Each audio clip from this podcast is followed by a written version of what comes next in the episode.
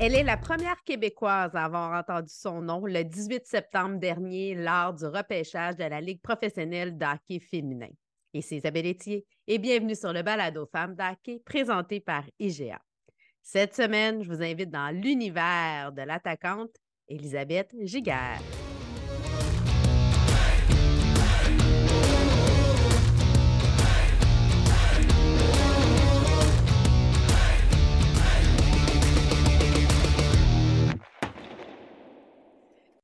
Elisabeth Giguère, bienvenue sur le balado Femmes d'hockey. Merci, merci de m'avoir. Contente de te recevoir. Bon, rapidement, on va expliquer ton parcours. Euh, donc, tu as euh, joué avec euh, le cégep des Titans de Limoilou. Tu as décidé d'aller de l'autre côté de la frontière pour le côté universitaire où tu as joué pour les Golden Knights de l'Université Clarkson tu es, allé faire une année à Minnesota du Lutte, puis euh, finalement, à la fin de ton université, tu as signé avec le Boston Pride dans la PHF. Tu as fait une année là-bas. Tu avais signé avec la Force, tu étais déménagé à Montréal. Et là, finalement, tu as été repêché par New York dans la nouvelle ligue de professionnels de hockey féminin. Euh, As-tu eu bien des valises à faire dernièrement, je pense?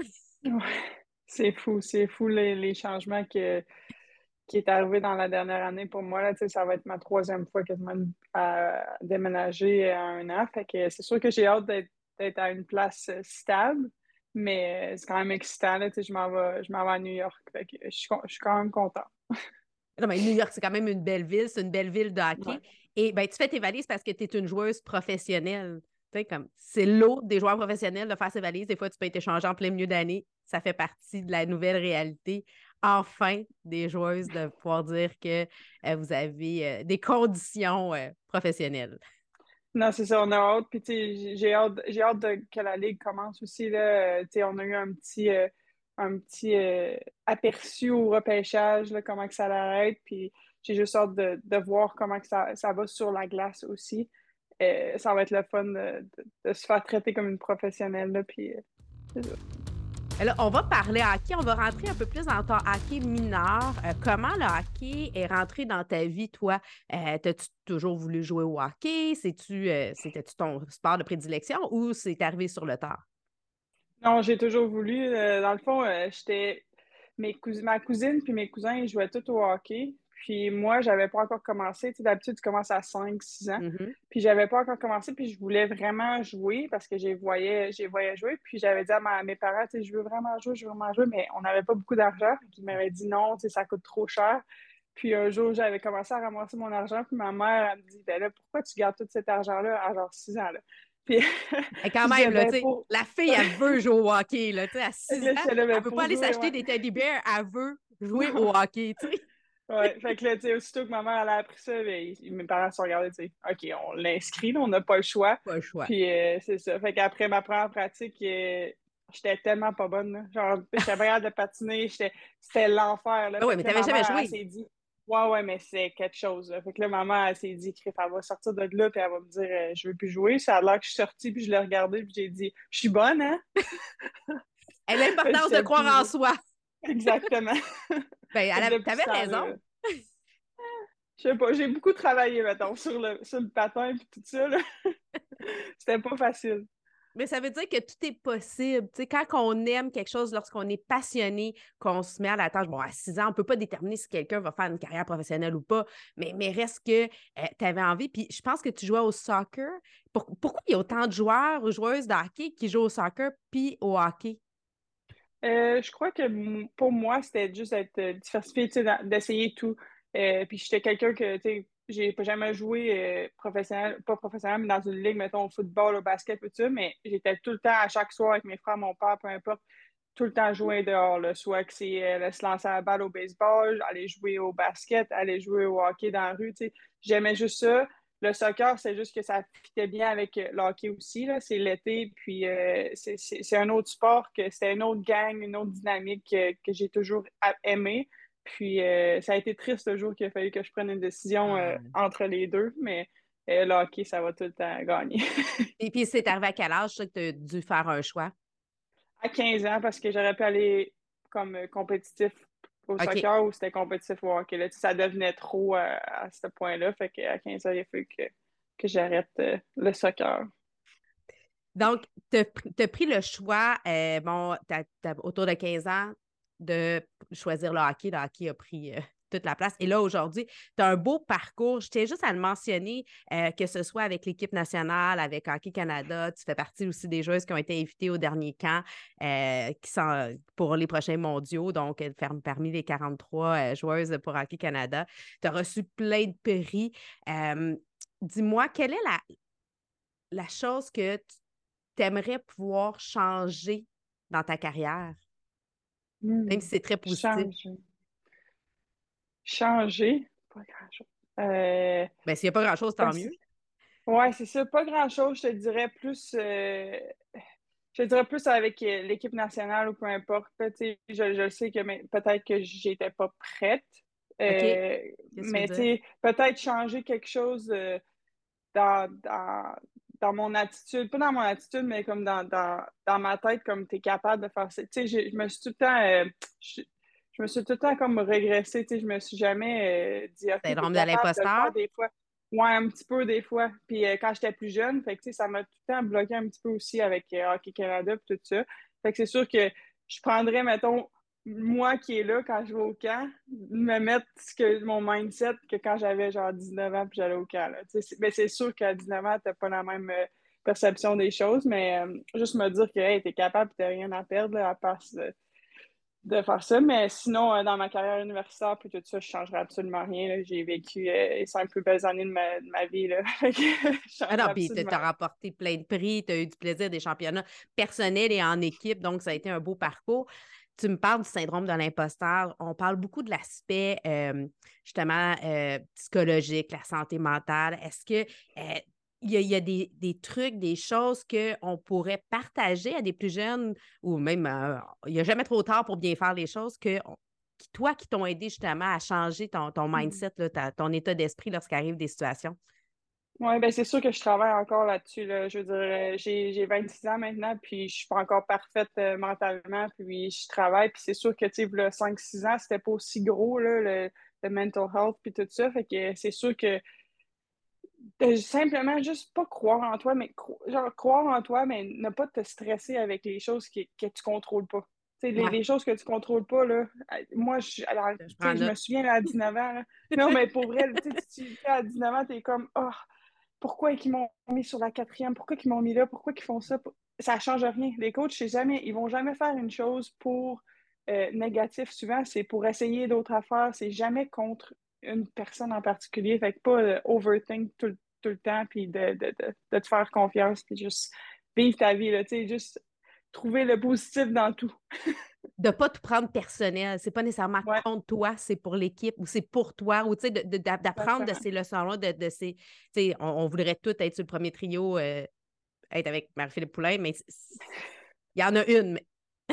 Marie-Philippe. Il y en a juste une. C'est incroyable.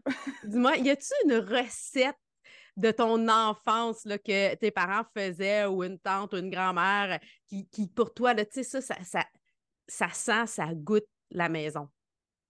Ah, le pâté chinois.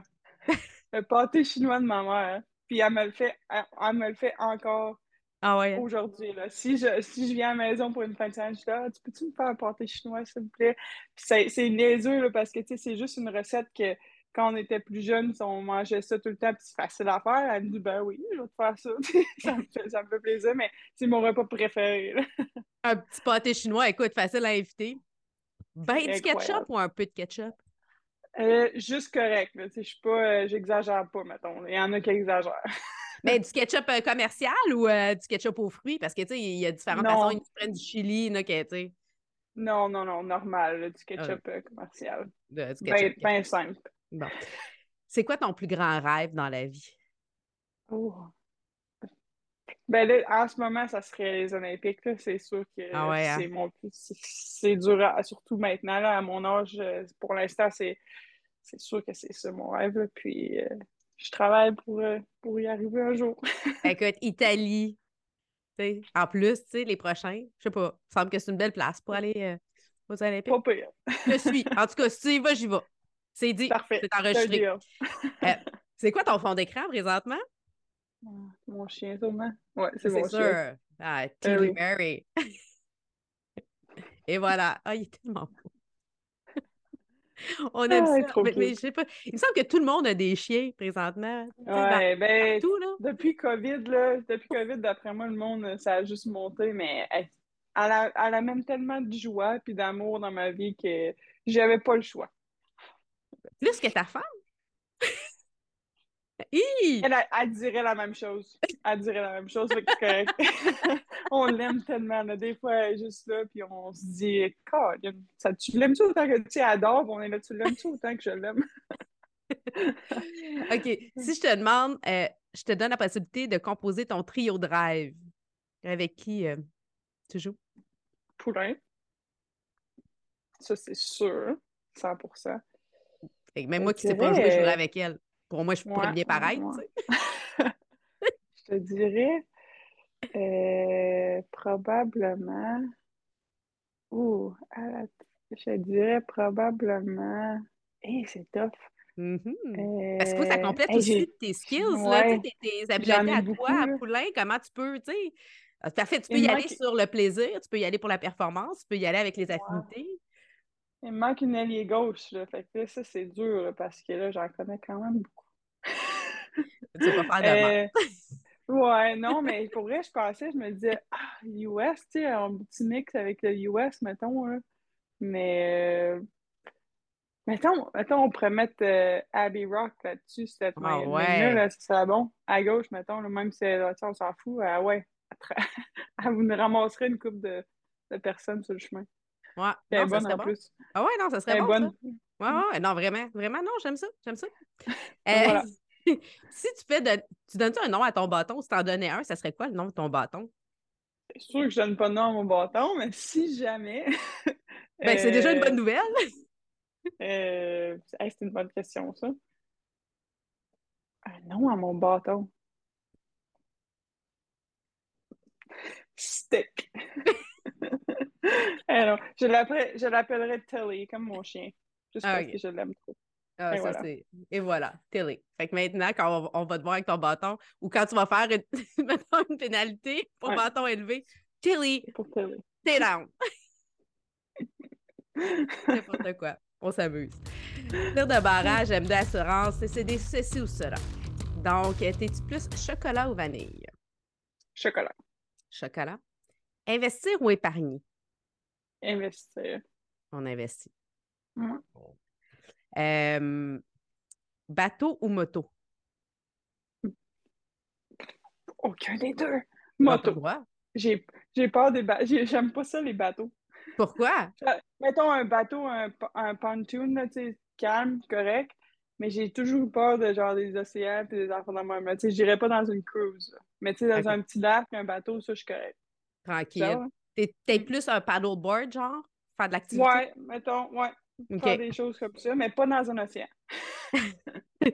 OK, on a peur des vagues, on a peur des. euh, Des animaux. des, des requins. des requins. des-. Euh, rapide ou précis? Euh, précis. Précis. Précis. Ouais. Des bonnes passes précises. Pas le net. Ouais. Euh, ouais. Puis si je te demande, euh, hoodie ou crewneck? Hoodie. Hoodie? Fait que je vais pouvoir te laisser un hoodie femme d'hockey, comme ça tu vas pouvoir l'amener avec toi à. New York, puis penser Yes, à nous. Et voilà. Je vais le mettre. Et euh, aile de poulet, c'est c'est, euh, sel et poivre, barbecue 9-1, Barbecue. barbecue traditionnel. Et là, la dernière, celle qui tue, nordique ou canadien? Nordique. Une fille de Ça, Québec. C'est pas partout facile, ça. Facile. Ben, il y en a qui changent, tu sais. Il y en a qui, tu sais, le fait qu'il n'y a plus d'équipe, euh, tu sais, on Jamais. Jamais. Jamais. place aux femmes. euh, bon, on aime mettre de l'avant les femmes dans le sport en général. Y a-tu, toi, euh, à travers ton parcours, justement, une femme qui a fait une différence dans ta carrière? Euh, je te dirais, c'est c'est cliché, mais Poulain, là, je pense que Ouais. ça serait la, celle qui a comme, euh, il a percé, euh, tu sais, je l'ai vu jouer contre mon cousin avec les gars, puis après ça, il a percé tellement, tellement de, de barrières, tu sais, dans, dans, le hockey, puis dans le hockey féminin, puis euh, sur l'équipe nationale, puis tout ça, fait que juste euh, comment qu'elle pousse la game aussi, là, pour, pour toutes les filles, puis les camps qu'elle a commencé avec Caroline Wallet, tu sais, Caroline Wallet, ça serait un bon exemple aussi, là. Fait que, ces deux-là, c'est des femmes que je crois qui travaillent extrêmement fort pour euh, grandir la, game de hockey, puis euh, pour les jeunes filles, puis je les admire vraiment. Fait que, je dirais que ces deux-là, c'est des très bonnes. Puis si je te disais, euh, aujourd'hui, je te donne la possibilité de changer quelque chose ou d'améliorer ou d'ajouter quelque chose dans le système de hockey mineur, justement, pour aider à avoir plus de jeunes filles ou pour aider les jeunes filles à développer leur potentiel, y a-t-il quelque chose qu'on pourrait faire pour aider? Euh, je pense que ça commence déjà à être beaucoup mieux. Euh, tu sais, la semaine passée, j'étais allée à Québec euh, pour un événement, puis on commence à voir des, filles comme, comme, comme moi, comme des filles que j'ai joué avec, qui redonnent, qui vont coacher, puis qui, tu sais, ça, c'est sûr que ça a l'air de te faire coacher par des filles qui ont grandi, qu'il fallait que je joue avec des gars qui n'ont pas pu jouer avec des filles. Puis, tu sais, grandir la game de hockey juste des filles, puis on, on connaît ça, puis on a vécu ce qu'ils ce qu'ils vivent. Fait que je pense que de plus en plus que le monde, euh, tu sais, comme moi, mettons, quand j'ai fini ma carrière, redonner, revenir, c'est sûr que ça, c'est quelque chose que, que, je commence à voir, puis qui va grandir la game mais vraiment beaucoup. Là. Mais justement, j'ai une question. Est-ce qu'il y a une différence lorsque tu es coaché par une femme versus un homme? Euh, j'ai, pour vrai, j'ai vécu les deux, tu sais, à l'université. Euh, je te dirais que oui, mais non. Tu sais, ça dépend. Il y a beaucoup, tu sais, il y a beaucoup de gars que, que, oui, ils peuvent être un petit peu plus fermés, c'est plus dur à aller parler comparé à une femme, mais il y en a aussi qui sont vraiment ouverts. Fait que, tu sais, je veux pas, euh, pas nécessairement dire que c'est plus facile à être euh, qu'une une femme qu'un homme, mais euh, c'est ça, je te dis, ça, ça, dépend vraiment des coachs. Il y a des, il y a des filles qui n'étaient pas capables de, parler. Là. Fait que moi, j'ai été chanceuse, j'ai eu deux très bons coachs, un gars et une fille. Donc, je dirais que non. Mais d'avoir des modèles, veut, veut pas, de voir, tu sais, comme pour de voir de, à quel c'est possible, tu sais, euh, ça l'aide, ça. C'est pas nécessairement, tu sais, chaque personne est différente, que tu sois un gars ou une fille. C'est sûr que, bon, il y a, il y a quand même des caractéristiques qui sont des fois un peu plus féminines ou masculines, mais tu vas avoir des hommes qui sont plus femmes, des femmes plus hommes. Là. Moi, je dis tout le temps ça, mais de mmh façon générale, où on s'attend plus à un type de comportement où on va accepter plus, euh, tu sais, bon, euh, la sensibilité, de l'émotion euh, du côté de la femme, ou des fois, ça va être comme pris d'un autre côté versus... ça, c'est sûr. Dans ta carrière, justement, as-tu eu à faire face à, à des moments où ce que tu as dû comme soit fermer tes oreilles ou des commentaires désobligeants justement parce que c'est une femme dans le hockey? Pas, non, pas moi. Tant mieux. Euh, ouais, non, ça m'est pas, ça m'est pas vraiment arrivé. Euh, j'ai, été, j'ai été vraiment chanceuse dans, dans ma carrière. J'ai, rencontré beaucoup de, bonnes personnes puis des bons coachs. Puis euh, pour vrai, j'ai vraiment été. Parce que j'en entends des histoires peut-être, mais j'ai vraiment été chanceuse euh, dans ma carrière de, coach. avec les coachs. Euh, la passe sur la palette, de hockey, c'est un jeu de passe. Euh, quel a été le moment où une personne qui a fait une différence justement dans ton parcours, qui t'a amené à. Je pense que ma mère, quand elle m'a poussé à aller étudier à Clarkson, euh, ça ah a été hein. le moment dans ma carrière. Euh, je suis une petite de Québec, puis euh, j'avais visité plein d'universités à Montréal. Puis après ça, on est, on est allé visiter Clarkson parce que c'était pas trop loin de la maison, puis c'était comme la seule que je voulais parler.